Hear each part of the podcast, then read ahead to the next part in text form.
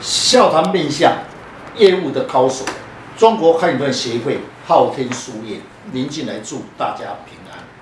我们去观察一个人的个性，如果这一个人很努力做事打拼，但一生的劳劳碌碌，大部分的人都看起来是颜面骨多，在面相学称为筋骨值，此质代表的生命的动态，劳动力的付出。然后有胆识、有斗志，具有冒险泛滥的精神，是一种会有成就的格局。今天的单元笑谈面相，欢迎林老师细谈业务的高手。听众朋友，大家好，今天特别邀请几位武术专家，大家来细谈业务的高手。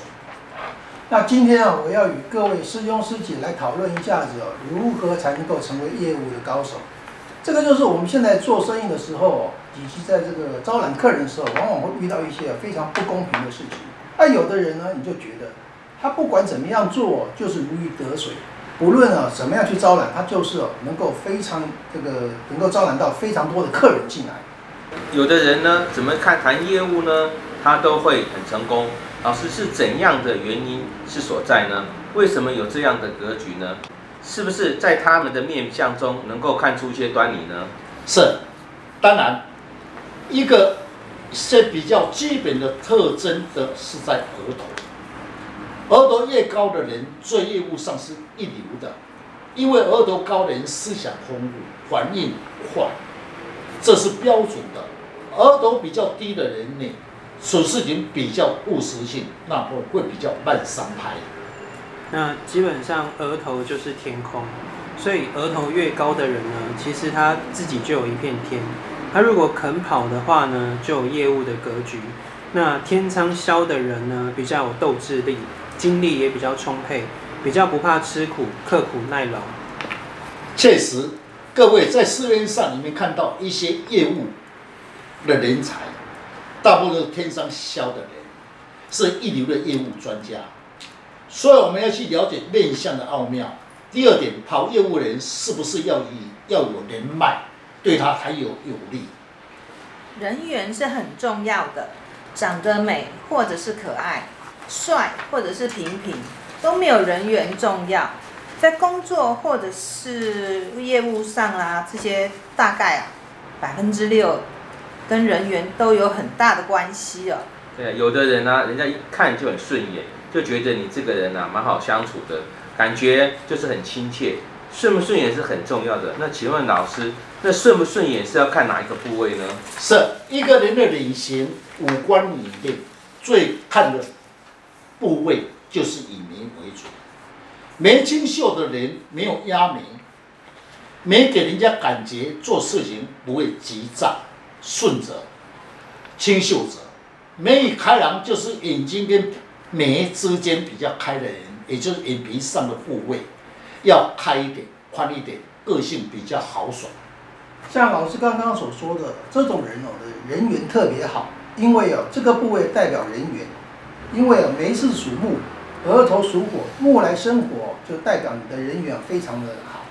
是，刚才我所讲的眉宇开朗，也就是讲的眉跟眼睛之间，额头又开的人呢。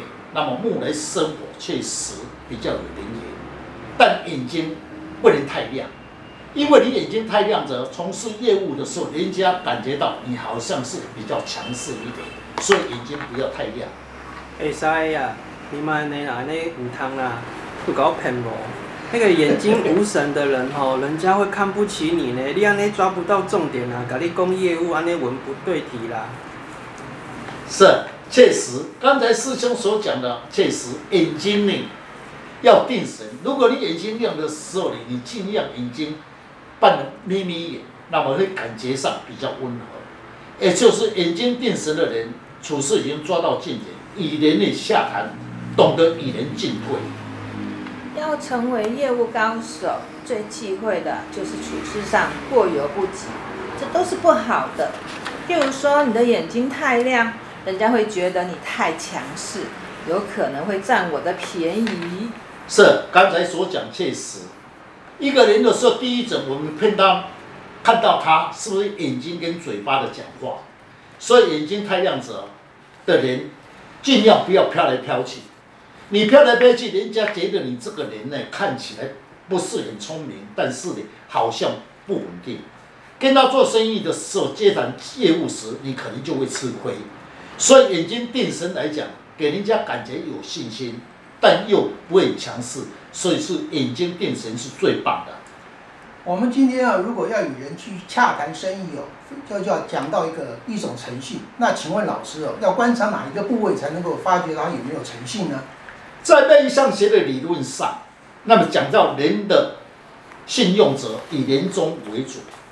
因为人中主信用，年中越长的人守信用，年中短的人呢，虽然守信用，但是有时候比较会固执。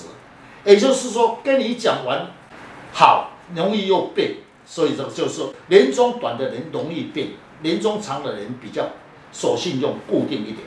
听老师这样讲哦，人中是非常重要的。那有没有请教老师，那人中的长度啊、比例啊，要怎么去看是刚刚好恰当的呢？是。看一个人的比例，要看一个人比例如何看，因为我没办法讲清楚，各位只能说用两指、三指左右，就是把你的两指放在你的鼻子跟嘴唇这个方位，如果超过两指就是比较长，比较没有超过就是短。我们前面讲啊，还有额头就是天空，那下巴就是土地，哎，下巴也很重要。因为下巴这一块呢，是绝对百分之百的财运，所以如果说要去做业务的话呢，是也要靠人脉这一块啊。是，当然了，做业务是不是要有人脉？那人脉我大概分了两种，一种叫蜻蜓点水，下巴削的人，这种做生意做完了，下次就没有。下巴饱满的人呢，有远见，也就是比较懂的眼光。这种做生意的人呢，那么做一两三次年左右都没有问题，也是下巴包的人，饱满的人。哦，那我把我自己养胖一点哦。下巴饱满是一种福气，很多地方都是看这个部位。那特别是跟人际公关有关，做业务的人啊，常常就是要靠朋友。下巴饱满真的还不错哦。哦，如果下巴尖削的话，表示你可能是蜻蜓点水。